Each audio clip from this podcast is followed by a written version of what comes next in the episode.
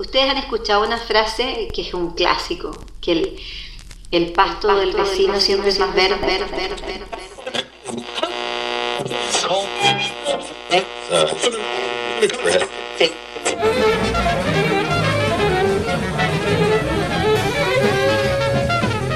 Pasto del vecino. Pasa, al principio igual como que em, de forma, hacerlo de forma online como que te, te da esos, esos, esos pequeñas como em, Complicaciones. complicaciones, sí. Que al principio es donde más entorpecen, pero después como que en general tienden a fluir con más tranquilidad. Uy. Claro. Pero ¿qué tal ha sido la experiencia de hacer entrevistas por Zoom? ¿Sabéis que súper bien? En general. Como que... mm, igual como las entrevistas son cortas, eh, tiende a ser bastante rápido.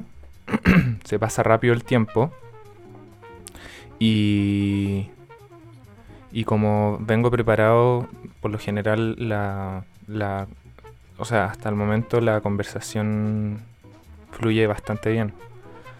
Mm. Em, y bueno, la gente que invito siempre tiene una predisposición a hablar, ¿cachai? No es como que tenga que, Claro, bueno. como que, tenga que hacerlos hablar. Entonces eso es bueno.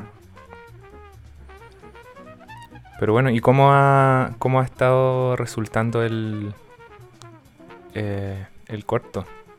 ¿Lo he mostrado en corto- partes o no?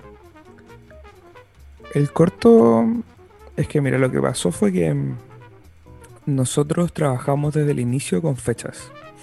Onda, como que el proceso, es- si bien es un corto, hemos tratado como de emular el proceso de una peli. Onda, conseguimos financiación que no era nuestra, hicimos un crowdfunding. Onda, yo, desde que, una vez que tenía como una versión de guion que ya se podía rodar, onda, lo primero que hice fue conseguirme un productor, un coproductor. Y después crowdfunding em, y fechas. Entonces, ¿qué pasa? Que habíamos puesto como fecha el 20 de abril por el 420 Ujú. y que por temas de COVID eh, perdimos tiempo de postproducción de sonido. Onda de montaje en sala. Porque hacemos la- hicimos la postpo de sonido en la U. ¿Dale? ¿Ya? Entonces perdimos como tres semanas y cuando nos acercamos a la fecha tuvimos un- como que tuvimos que decir si respetar la fecha y entregar un corte de sonido no definitivo o no respetar la fecha y entregar una weá terminada. Entonces yo preferí respetar la fecha porque ha sido como la tónica del corto, como trabajar con fechas, como tratar de ser profesionales, como también como experiencia, porque como tomarte la weá en serio es muy distinto. Tengo un montón de amigos que hacen un montón de cortos y que se les alarga, se les alarga, se les alarga, se les alarga y es porque no, no están ahí cortando, ¿cachai? Y nada, el corto bien. Eso sí lo vamos a cortar un poco porque está en 28 minutos Ujú. Y lo vamos a dejar en 25 para que sea más fácil distribuirlo en festivales. Entonces, ahora, cuando esta semana vamos a sacar el corto definitivo, onda de 25 minutos, el de festivales, y ya ahí terminar el sonido. Y yo creo que lo vamos a empezar a mover en festivales como en julio y abrirlo para todo el público como en septiembre. Porque hay unos festivales que nos piden como exclusividad, como de distribución. Ujú. ¿Y cómo funciona Entonces, todo el sí. tema de los festivales? ¿Cómo mandarlos y, y qué pasa ahí? Puta, es bastante fácil, weón. Onda, cualquier persona que, que se haga su propia peli, onda, puede hacer la distribución él mismo. Ujú. Y onda, por ejemplo, yo ocupo una que se llama Fest Home, que eh, onda, tú subes tu, tu corto y luego te aparecen todos los festivales y tú puedes llegar y subir el tuyo. Onda, algunos te cobran plata, otros no, pero te piden como unos ciertos requisitos, como eh, haberlo exportado en una cierta calidad, en un cierto tipo de archivo, con subtítulos en inglés. Entonces, eso. Pero el otro es que vamos a pedir ayuda en la U. Onda, para los que no saben, yo estoy en la CAM y la verdad es que mi U es súper top, tanto en producción como en distribución. Y hay como una chica que se encarga de distribución y el plan es como mostrarle el corto y que nos asesore un poco como hacia dónde tirarlo. pero yo creo que lo vamos a tirar sobre todo por América, porque es como es comedia. Aquí en Europa tampoco vende tanto eso. Y, y cómo, y bueno, en verdad podemos ir directo al, al- al corto, después pasamos por otros temas, pero em, ¿cómo llegaste al, a elegir el tema de- del escudero, que es como eh, la línea principal que siento que sigue tu, o la idea principal que siento que sigue tu corto? Puta, fue una, una suma de cosas, weón. O sea, todo partió con la. Cuando se me ocurrió la idea del corto, que de hecho estaba ahí tú y estaba el Musa. Fue cuando estábamos en Cole Cole, Sí, sí creo que me acuerdo. que. Sí, bueno, quizás estaba bajo los efectos de alguna sustancia ilícita, o no. Pero estaba- me acuerdo que estaba sacando fotos con la cámara análoga y estábamos hablando de las historias que le contaban a, las lo- a las lobitas. Como las historias como de princesa y que se inventan weá. Ah, sí, pues yo te estaba con, yo estaba est- como Me est- y- eso, como sí, claro, tú me estás contando. Y yo te estaba, y yo te estaba viendo a ti y al Musa por el visor de la cámara. Y ahí pensé como, y hace tiempo quería hacer como escribir un corto con diálogos, con acción, como hacer una agua más difícil. Y ahí nació la idea de como una historia contemporánea, como que yo sienta que nuestra generación la sienta propia, como algo con la que conectemos realmente, no tratar de abordar un tema que realmente sea desconocido para mí y meterle ese elemento medieval. Entonces lo- el personaje del escudero nace como en la séptima o octava versión de guion, creo. Ah, no, no, no, perdón, me, me- me confundí. No, el personaje del escudero fue la primera cosa que se me ocurrió. Fue la primera imagen. Porque lo que yo hago para escribir es que escribo con música. Cuando me voy haciendo como playlist, como de mood, que siento como que, que lleven la película hacia el lado que quiero. Y empecé a buscar como música medieval y se me vino a la mente una imagen del protagonista corriendo en cámara lenta con el escudero que le seguía. Y mm, de hecho, en una primer, yo pensaba rodar esto en Chile. Y cuando escribía el escudero pensaba en el papín. Cuando me imaginaba el papín vestido de pies a cabeza de escudero. Un, un personaje como, como medio como, como loco, así como... Loco, loco, loco. Loco a cagar, así charado del mate, man. ¿Ya? Entonces, sí, po, y ahí nació la, la imagen del escudero. Pero el, no sé, como que el proceso de guion fue, puta, me demoré dos años en escribir el guion.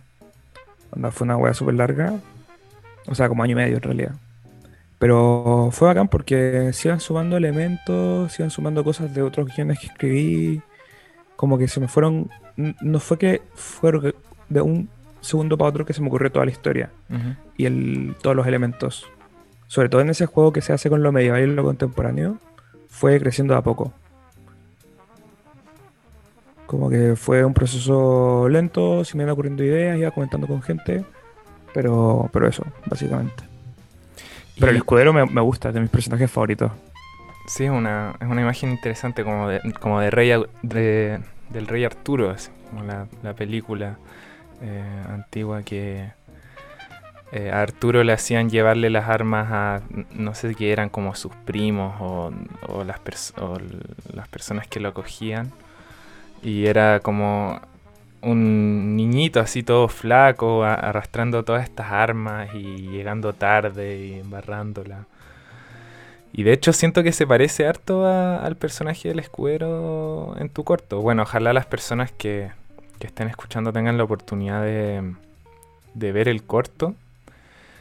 Em, la oportunidad Y tiene la oportunidad. Bueno, sí. em, porque vamos a hacer, a- aprovechando a anunciarlo, vamos a hacer un, un pequeño concurso. Em, Pequeño sorteo. pequeño sorteo. Vamos a sortear tres entradas a digitales para, para ver el corte corte final, El corte, el corte extendido, digamos. el corte extendido de el corto dirigido, producido y escrito por eh, nuestro querido Xavi Jalois. Lombardo corto. em, Lombardo Corto en Instagram. Eh, y bueno, En Letterboxd. en Letterboxd Espérate, también. ¿verdad que te interru- Sí, tengo un amigo que. Donde el otro día nos estamos tomando unas chelas. Y me dice, no, eh, Lombardo está en Letterboxd. Y yo, ¿qué? Onda, ¿qué chucha? ¿Está en Letterboxd? Y me meto a Letterboxd y está, pues, está Lombardo. Onda, dirigido por mí, lo subió un amigo, weón, que tenía como Letterboxd Pro. Qué subió bueno. todo. Bueno, pero eso, concursen. Concursen. Sí, así que ahí, bueno, vamos a... Yo creo que vamos a lanzar el concurso antes de que salga el podcast, pero Sí, em, ojalá hayan concursado en caso de... sí. Y bueno, algo que me, algo que me llama harto la atención es, es lo que me dices sobre em, tu proceso de, de em, tu proceso creativo quizás o tu proceso como de, escri- de escritura.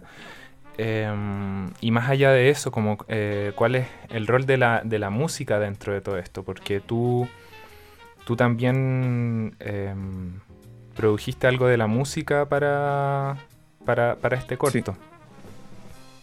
Sí, o sea, mm, puta, para mí, en el cine, o para mi cine, la música tiene un rol fundamental, también como por mis principales referencias que tengo a nivel cinematográfico.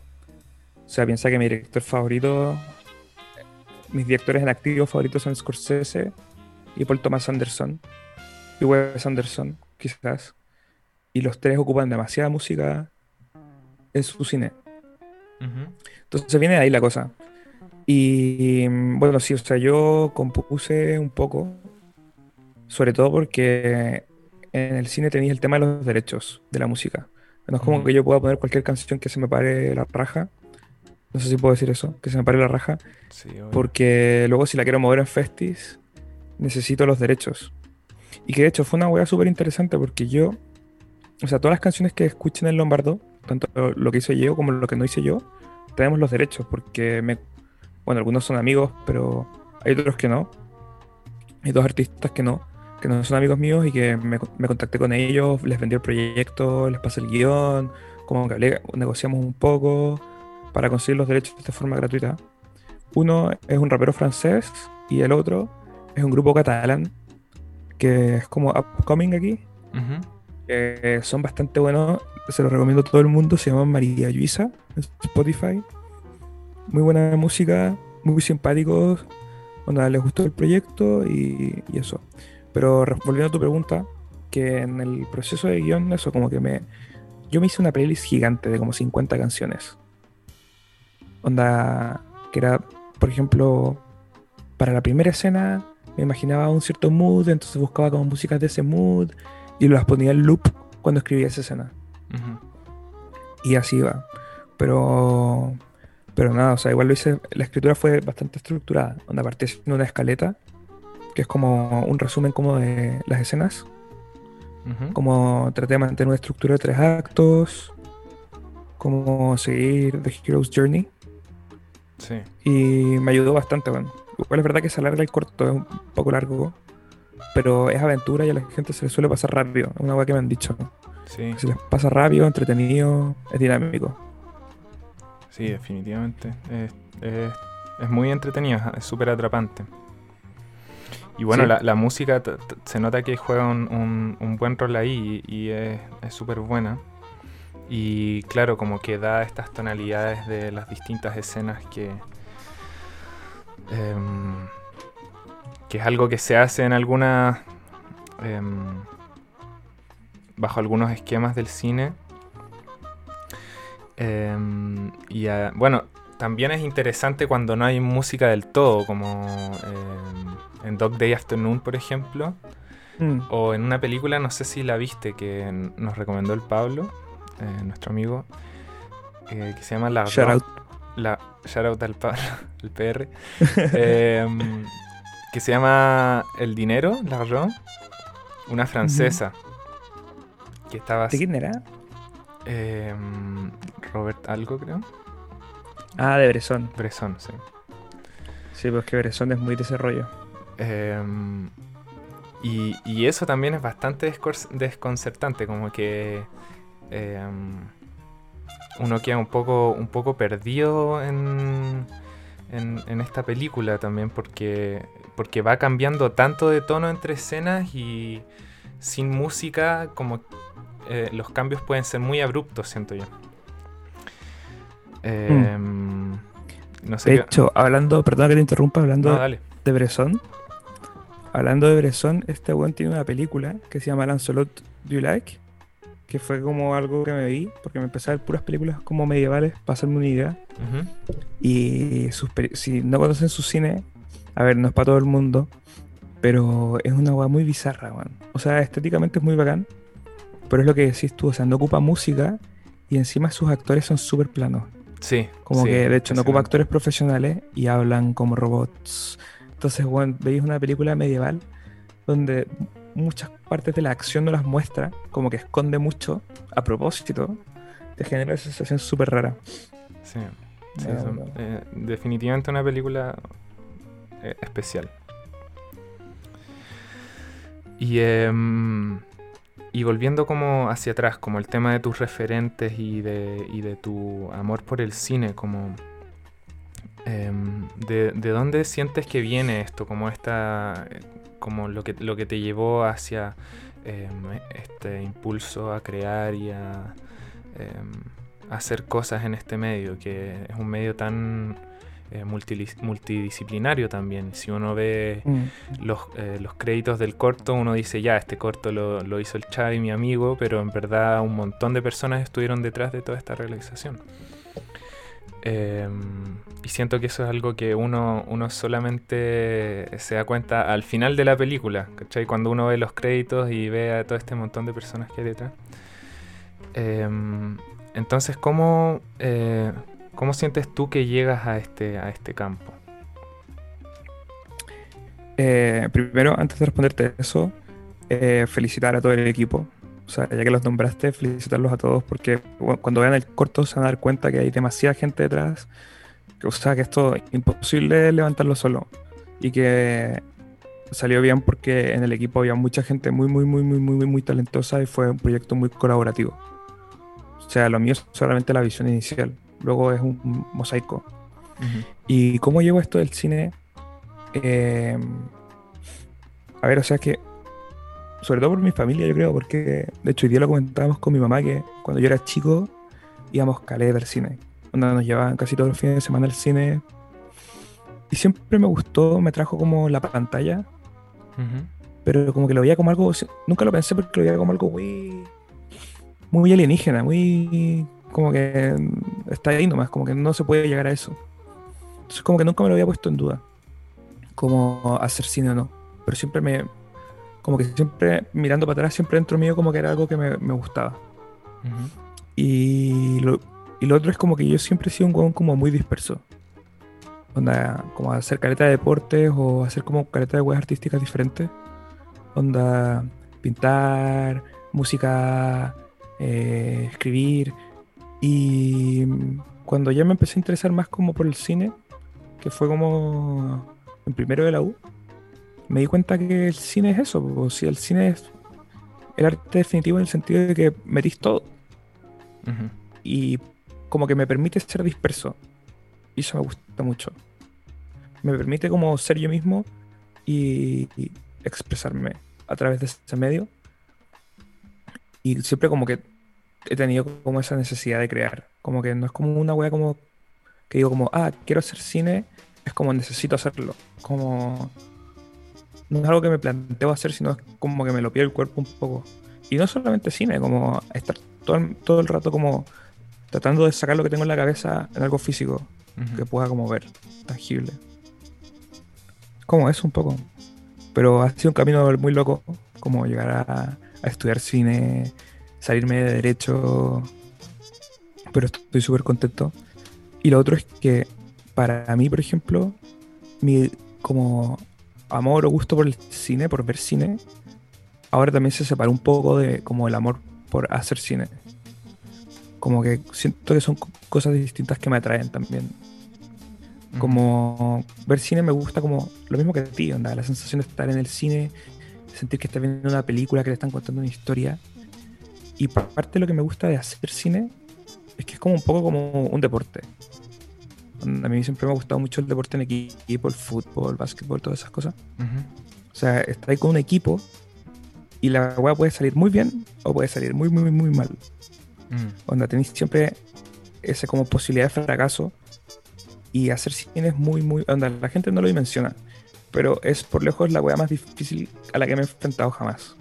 Onda, no se compara nada la cantidad de cosas con las, de las que tenéis que pensar y como uno dice, ah, sí, es fácil la weá, como que te imaginas que es muy fácil contar bien una historia y utilizar todos los medios a tu disposición para contar bien una historia, pero es muy, muy, muy, muy, muy, muy difícil. Y eso es lo- parte de lo que me gusta, como que está esa posibilidad del fracaso, de que salga mal. Como una apuesta al final. Sí, como es ponerme a prueba también, es como un desafío. Sí. Como ya pu- yo puedo hacer esto y puta, tú has visto como mis proyectos desde los más pequeñitos hasta este que es el más grande, como que siempre había como un salto, como en la apuesta. Como tratar de hacer algo más difícil, más grande, más difícil, más grande, más difícil, más grande, más difícil, más grande. Y es bacán eso, me gusta. Y respecto a eso, ¿cómo sientes que, que se proyecta esta idea? Como a de hacer futuro. cine, Sí. puta bien. O sea, yo sé que voy a, a sacar pelis, o sea, que voy a vivir de esto. Ujú. Onda, lo tengo claro. O sea, porque no es como. No es una meta. Es como. Lo veo como unas escaleras. Todo. Cada proyecto, cada cosa. Y al final. Siento que solo depende de mí que la weá salga o no. Onda, de hecho, en mi U, tú eliges como tu diplomatura. Dirección, sonido, arte, foto. Y yo estoy en producción, que es la menos creativa, dentro de lo que cabe. Ujú. Es la menos creativa, pero estoy ahí solamente para saber levantar mis proyectos. Para aprender cómo levantar una peli, cómo dimensionar una peli, cómo conseguir la financiación. Porque no estoy ni ahí con esperar de brazos cruzados a que me lleguen las oportunidades, sino como ir a buscarlas. Y es como también un poco la tónica con, con Lombardo. O sea, dentro de lo que cabe, Lombardo es un proyecto bastante grande. O sea, igual lo hicimos como con plata chilena, como con más de 2 millones de pesos, Mm, que igual es poco. sí. O sea, que para lo que es el corto no es, ta- no es tanto, porque el corto era para hacerlo con más plata, pero pero sí me tengo fe y no sé, como que tampoco pienso mucho en eso, es como lo acepté nomás Ujú. y estoy como a tope, como dicen aquí. Y claro, como el hecho de el hecho de estar en otro país también te da otra perspectiva, sobre todo si es un país eh, que invierte más en arte que, que en Chile, digamos, ¿no? Ah, claro, pues bueno. Claro, claro. O sea, aquí la industria española está creciendo un montón. Onda, Netflix tiene un... O sea, Netflix hace todas las series europeas en España. Mm, Entonces, como que te motiva, pues. Pero también el hecho de estar con pura gente que quiere hacer películas lo normaliza mucho. O sea, para mí, yo lo tengo hiper normalizado el cine. Y lo otro es que mucha gente no lo sabe. Pero el cine es una industria como cualquier otra. Porque, dale, tú puedes pensar como quiero dirigir y eso es muy difícil. Sí. Pero puedes vivir del cine. Hay gente que son ayudantes todo el rato en películas, en series, películas. Y viven de esto. O sea, es una industria que, que da de comer a mucha gente. Y cuando uno está fuera de la industria del cine, como que es muy difícil entenderla hasta que estáis dentro. Pero, pero eso. Y aquí en España hay pega. En Chile no tanta, pero hay también. ¿Y cómo, cómo, le, cómo describirías este mundo, esta industria cinematográfica? Uno viéndolo desde fuera nomás. Como que siempre Es está la gente diciendo como el mundo del entretenimiento es lo peor que hay, así, es terrible. Eh, pasan estas cosas, sí, pues, como Harvey Weinstein, Sí, ver, así. em, como Sí, a ver, igual weá. showbiz abarca no solo cine, pero, pero el cine es un mundo bizarro, o sea, es muy divertido. Igual tenéis que pensar que hay mucha gente muy loca, ¿no? Porque para querer estudiar cine o querer hacer películas, igual tenéis que estar, tenéis que ser un poco diferente. Onda, yo me considero, yo considero que estoy más loco que la mierda. Onda, pero onda, mis compañeros también estamos todos locos. Y eso, eso me gusta. Pero es un mundo muy duro. O sea, al final tenéis que pensar que solo se hace un número limitado de películas al año y es una competencia. O sea, competís con tus colegas, competís con tus amigos. Es difícil levantar una película. Piensa que una de cada cuatro proyectos de películas se acaban. Se levantan y se acaban. Mm. O por lo menos eso nos dice el profe. Y está ahí como con puras pirañas, peleando por las financiaciones, peleando por sacar las películas. Es duro, es una industria de no, no, no, que digan que no. Que tampoco yo he experimentado tanto porque sigo estudiando. Pero de lo que nos cuentan los profes, ¿cachai? Pero hay que tener tenacidad y ganas, pues, y huevos, y meter huevos. Pero es un mundo loco. Y que es una industria que le da de comer a, la a mucha gente, weón. Onda, si alguien está escuchando y no sabe si estudiar cine o no, onda, van a encontrar pega, weón. Como lo mismo en una pega que en una carrera que no te gusta. Encontrar pega. Lo otro es que no todo el mundo termina dirigiendo las películas más grandes. O dirigiendo. Mm, claro. ¿Y, y, y de dónde sientes que... mm, Bueno, es que hasta el momento em, en el podcast han venido exclusivamente personas que se dedican como... o que trabajan em, o que les gusta eh, desarrollarse de forma creativa. Em, que es como el, tono que ha tomado el pasto el vecino. Por, por más casualidad que nada, en verdad. Pero siento que siento que esta, esta idea de, de crear como tú lo dices es, es muy es muy gutural es muy como que viene desde adentro como em, como que al final em, no es algo que no es algo que sea como obvio em, en un sentido de decir sobre todo como en la lógica de la sociedad hoy en día como como tengo que trabajar para comprar comida ¿cachai? Em, como una idea de sobrevivencia más básica.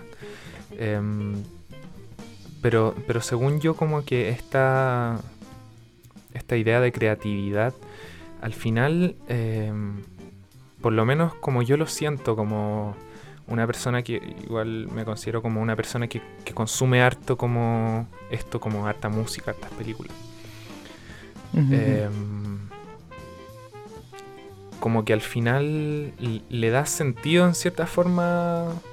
em, como que siento que la, la creación tiene sentido de por sí. ¿Cachai?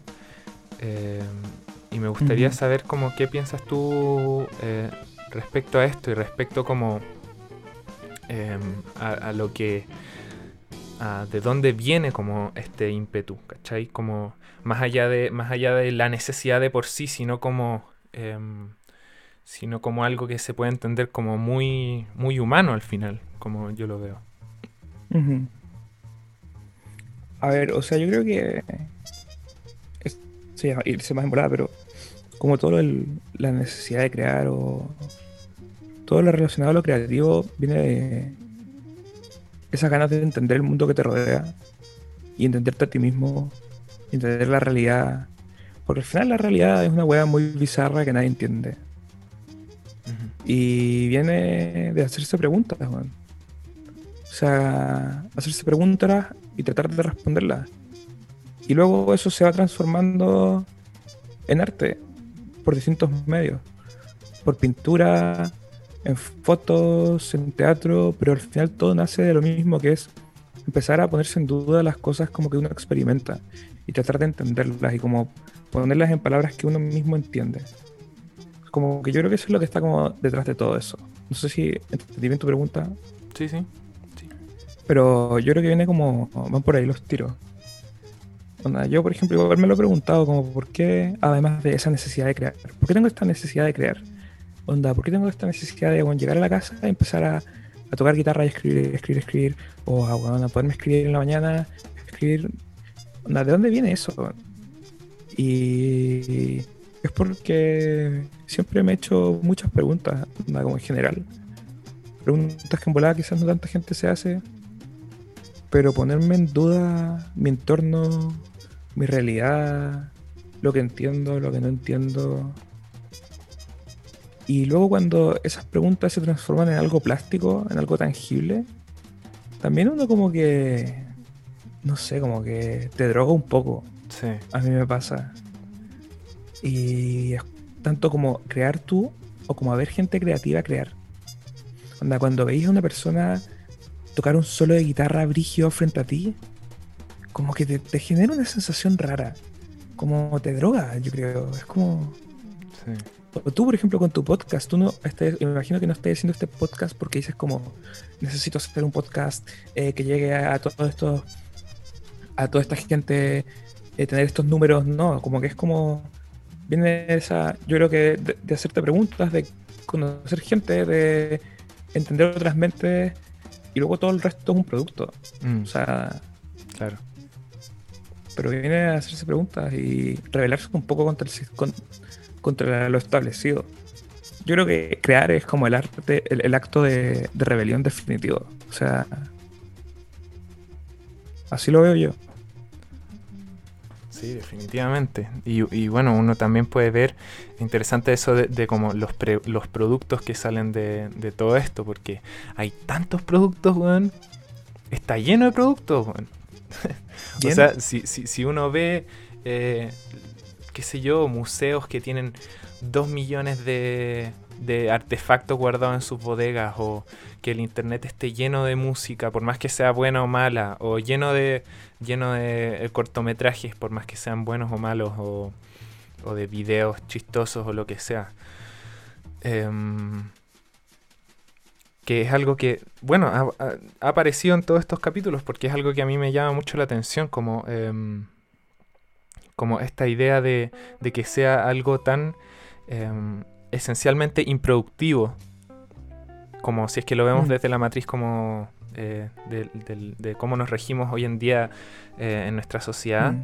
y que sea tan al mismo tiempo tan eh, tan importante, weón. Porque Humano. sí, pues súper humano y súper presente a través de toda nuestra historia. Es que Eh, es eso, es a través de la historia. Sí, y son, y son marcas al final, como marcas de la existencia. Y siento que, bueno, yéndonos así en la máxima hablada, em, siento que al final es como nuestra forma de marcar, de marcar nuestro paso por la tierra, ¿cachai? Como em, Claro. por más que, por más que sean cosas que nadie nunca vea, eh, dejaste algo atrás, ¿cachai? Mm. Dejaste algo tuyo atrás, porque al final Mm. Em, por más que sea una canción o, o un- o- o lo que sea, un video, eh, dejaste algo atrás, ¿cachai?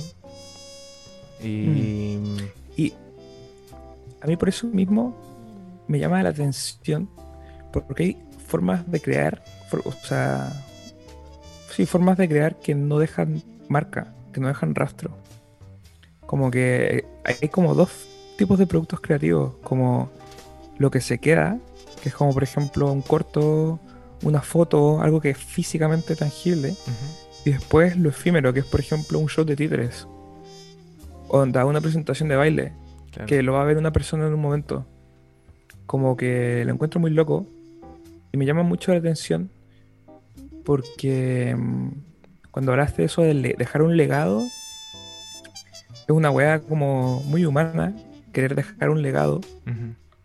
Como que yo también hay una parte de eso en lo que hago, como me encantaría dejar un legado, pero igual siento que es un poco estúpido.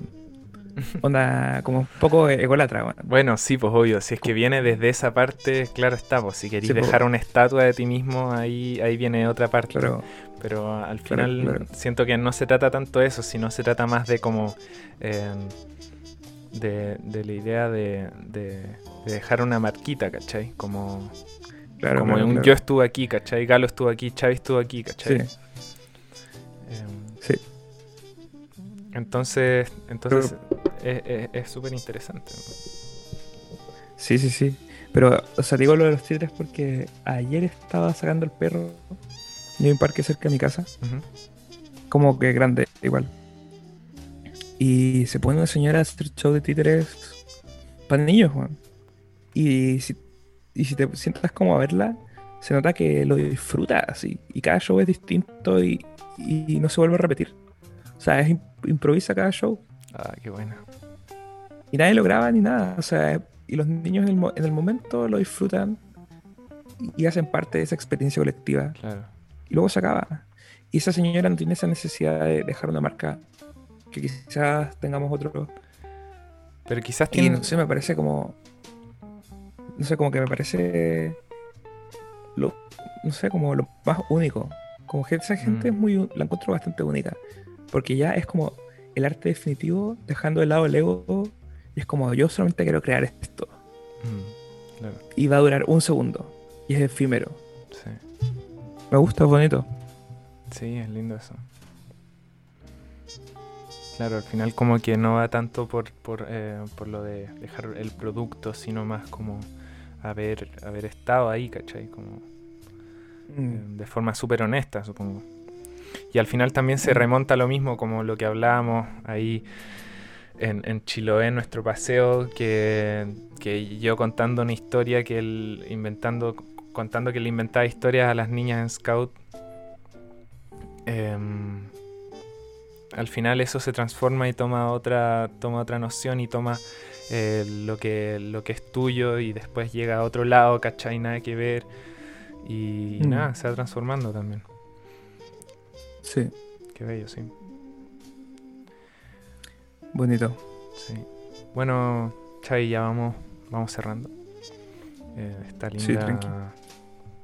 este lindo encuentro. Nos fuimos, nos fuimos en volar. Sí, pues, es, es la gracia. Nos, nos fuimos profundizando en el pasto del vecino. Em, Mm. Y nada, te dejo para que presentes la, la canción que, que elegiste. Tómate el tiempo que quieras. Eh, the floor is yours, como se diría. Dale. em, nada, o sea, gracias por, por invitarme, por prestar tu plataforma también para presentar el corto. Ojalá que la gente que gane el concurso lo disfrute. Y si no, el resto lo podrá ver más adelante en el año. Y volver a decirle gracias al equipo por todo lo que hicieron. En serio, fue demasiado trabajo y chapó. Bueno, eh, la canción, que no estaba muy seguro cuál, pero al final elegí Mourir demain de l'entourage. Pero aunque quizás sea ya algo un poco más conocido para alguna gente. O sea, yo creo que es la canción que me define por excelencia. Y como mi perspectiva un poco como con el mundo y que también refleja lo de la conversación que tuvimos ahora de hacerse preguntas. Onda, la premisa de la canción es ¿qué harías si te mueres mañana? Y cada rapero explica qué haría si se muere el día siguiente. Y todos son muy diferentes. O sea, hay unos que dicen como me compraría unas zapatillas carísimas, sabiendo que con la tarjeta de crédito, sabiendo que nunca lo voy a pagar. Eh, me fumaría un pito solo, caminaría por la penumbra. eh, le diría a mi mamá que la amo. O sea, realmente esa canción, no sé, toca algún nervio en mí. Y además que musicalmente la encuentro espectacular. O sea, la base es una locura. Las voces son espectaculares, aunque no entiendan francés. Ya como escucharlo te gusta. Y si entiendes la letra, o si lees traducciones de la letra, o sea, es muy profundo, es muy, muy, muy honesto.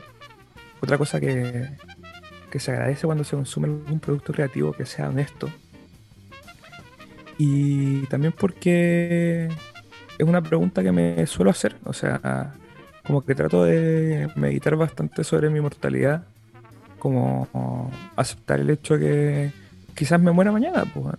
Entonces tratar de vivir cada día como el último. Y puede sonar muy cliché, muy estúpido, pero al final como que tenemos muy poco tiempo para hacer las cosas que queremos. Entonces mejor hacerlas. Pues, bueno. Y por eso, o sea, como dejar derecho, estudiar cine, onda. Me puedo morir mañana, que voy a morirme estudiando derechos. O sea, con respeto a toda la gente que estudia derecho, es una carrera muy respetable. Pero, no sé, o sea, puede que nos moramos mañana y hay que, no sé, sacarle el provecho al día. Así que disfruten esta canción.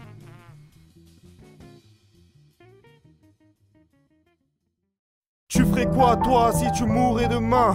T'irais voir qui si tu mourais demain?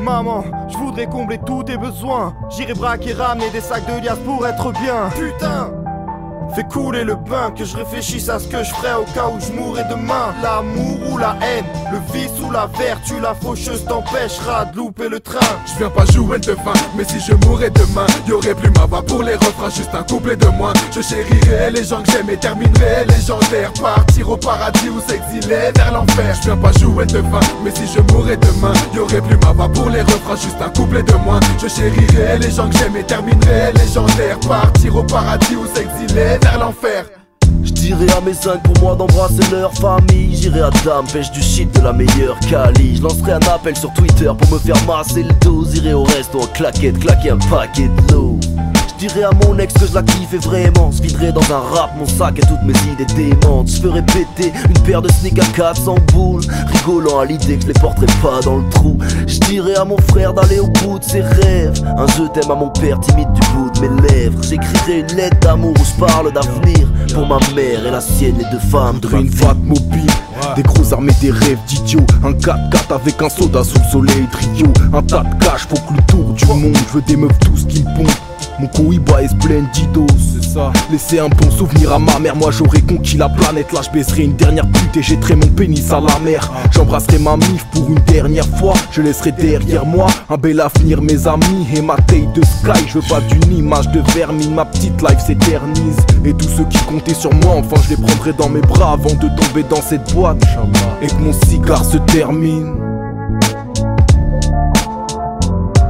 Viens pas jouer de fin, mais si je mourrais demain, y aurait plus ma voix pour les refrains, juste un couplet de moins. Je chérirais les gens que j'aime et terminerai légendaire. Partir au paradis ou s'exiler vers l'enfer. Je viens pas jouer de fin, mais si je mourrais demain, y aurait plus ma voix pour les refrains, juste un couplet de moins. Je chérirais les gens que j'aime et terminerai légendaire. Partir au paradis ou s'exiler vers l'enfer. Moi si je meurs demain, je nique maman et après des tas de cache-bras Je tape la bac, je leur fous des claques et des attaques fatales Je penserais qu'à mes plats, de la baraque L'Amérique, mais je crois que c'est cuit, j'aurais qu'une life banale. Je me serais fait des stars et des femmes flics. J'aurais incrusté les stades pour faire des dingueries.